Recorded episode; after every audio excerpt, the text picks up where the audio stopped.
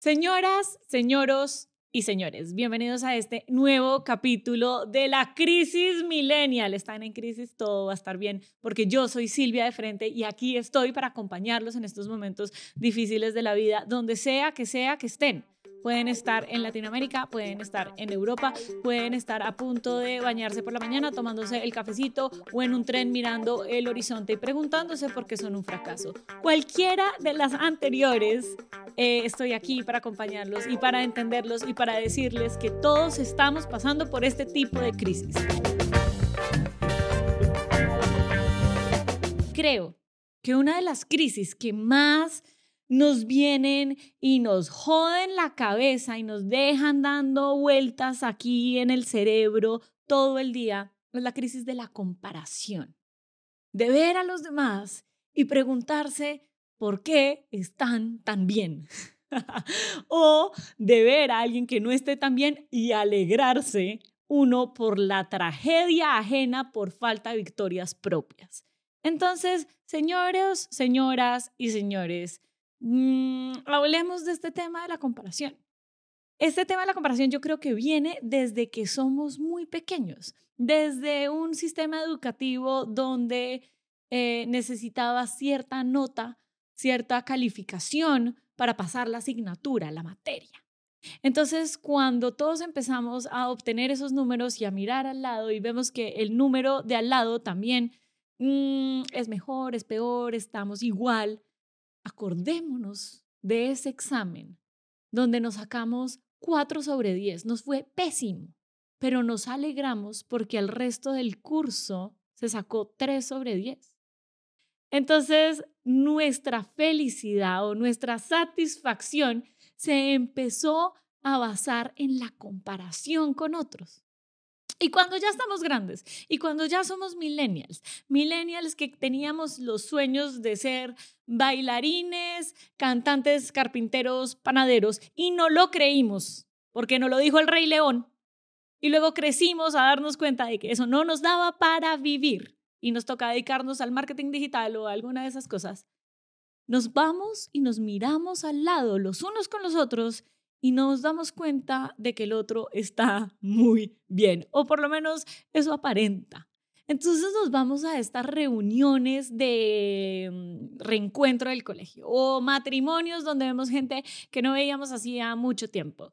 Y en estos reencuentros vemos cómo llega gente muy exitosa y es que esto es lo que me ha estado pasando últimamente. Entonces, y me alegro por ellos, eh, claro que sí, pero me hace cuestionarme sobre mí misma.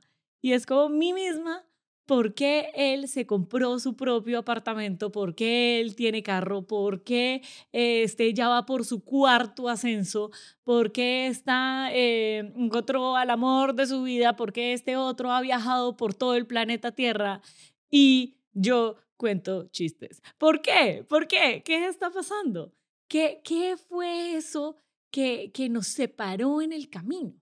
Entonces entra esa crisis, esa crisis de ver cómo todo el mundo está creciendo y de entender que la curva de crecimiento de uno hay veces no es lineal, me puse matemática, hay veces no es un crecimiento constante, a veces nuestra curva es diferente, hay veces es más tranquila y luego se va a disparar, no lo sabemos.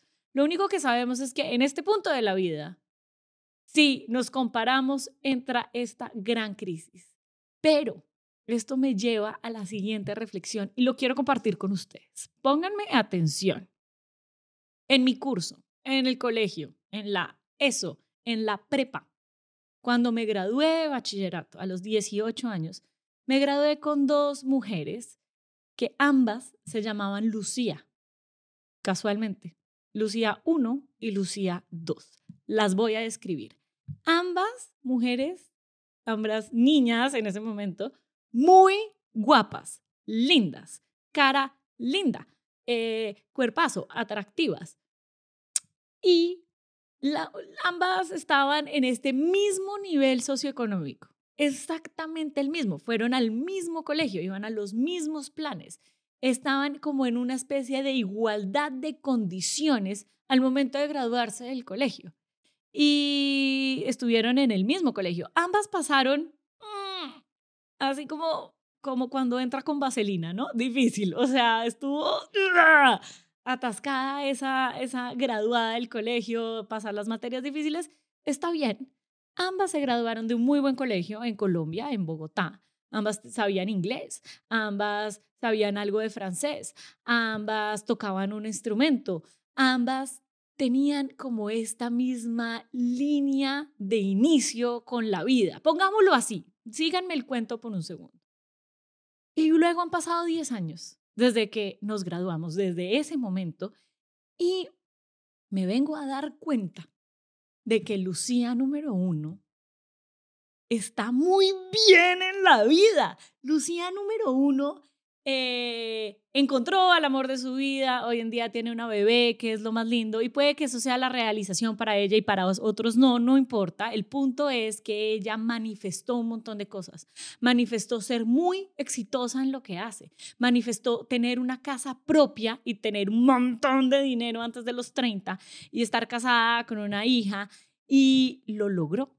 Y este, ni siquiera tenemos 30 y ya está en una casa espectacular en Bogotá, casada, con hija, eh, pasándolo bastante bien, viajando alrededor del mundo, súper exitosa en su trabajo y va por más. Y me alegro por Lucía 1. Muy bien, Lucía 1, en verdad, es admiración profunda. Pero cuando veo a Lucía 2, veo a una mujer que mm, está mm, remando en concreto.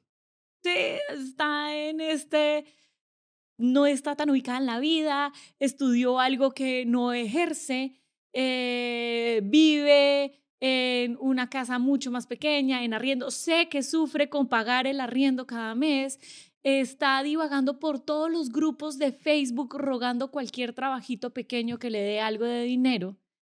Eh, y siento que está en la lucha, pero en la lucha pesada, en la lucha de angustia en la lucha de intranquilidad. Y yo me pregunto por qué. ¿Por qué Lucía número uno llegó a donde está? ¿Y por qué Lucía número dos llegó a donde está? Teniendo en cuenta que partimos de una especie de igualdad de condiciones. Y me he venido a dar cuenta de que está dentro, está en la cabeza, está en la determinación. Y entonces he estado leyendo a un autor muy interesante, se llama Benjamin Hardy, y Benjamin Hardy habla de un futuro por default. Todos tenemos un futuro por default, un futuro al que le estamos apuntando inconsciente o conscientemente. Y eventualmente vamos a llegar allá. Si realmente odiamos un trabajo, no importa. Lo que importa es si creemos que ese es el trabajo que vamos a tener para siempre o eh, creemos que ese es el trabajo que nos merecemos. Si eso es lo que creemos en el fondo, por más de que lo amemos o lo odiemos, ahí nos vamos a quedar. Pero si en el fondo creemos que nos merecemos o vamos por otro trabajo completamente diferente, allá vamos a llegar. Entonces es una especie de convencerse a uno mismo de cuál es tu futuro por default, cuál es esa, es esa creencia que tienes adentro y que te va a llevar allá con todas las fuerzas de tu ser. Lucía número uno, desde noveno, dijo que iba a llegar a donde llegó. Lucía número dos nunca dijo nada. Simplemente reaccionó a todo lo que estaba llegando a su vida en ese momento, hizo lo que pudo y quién sabe qué decisiones tomó para estar en este momento sufriendo por el arriendo cada mes. No importa. Y seguramente saldrá adelante, seguramente le irá muy bien a nuestra Lucía número dos. El punto es preguntarse, ¿qué tanto de mi vida yo he construido y manifestado de alguna manera y qué tanto ha sido una reacción a todo lo que ha llegado y por eso estoy aquí como por accidente. Da la reflexión de fondo. Nos pusimos trascendentales. Se llama manifestar, se llama futuro por default, le ponen toda clase de nombres, toda la especie de gurús de la motivación y de la disciplina y de todos estos autores últimamente, pero yo creo que viene a esta fe, a creer que hay algo eh, más para ti, algo más grande. Entonces, cuando estemos en esta crisis, cuando nos estemos comparando con el niño que compró el apartamento, con la niña que viaja por el mundo, cuando nos estemos comparando con el más exitoso de los éxitos, pensemos que nosotros también podemos serlo y que nosotros también vamos para allá. Es cuestión de decir, puta, ese es mi futuro, ese es mi futuro por default. Y para allá voy voy a remar con todas las fuerzas de mi ser para salirme de este trabajito de mm, mierda, del, yo qué sé, cualquier trabajito de mierda, un trabajito de mierda. Eh, sí, uno de barrer. no hay gente que le gusta barrer. Un trabajito de mierda, voy a dejarlo porque me voy a ir a perseguir eso que yo me soñé ser.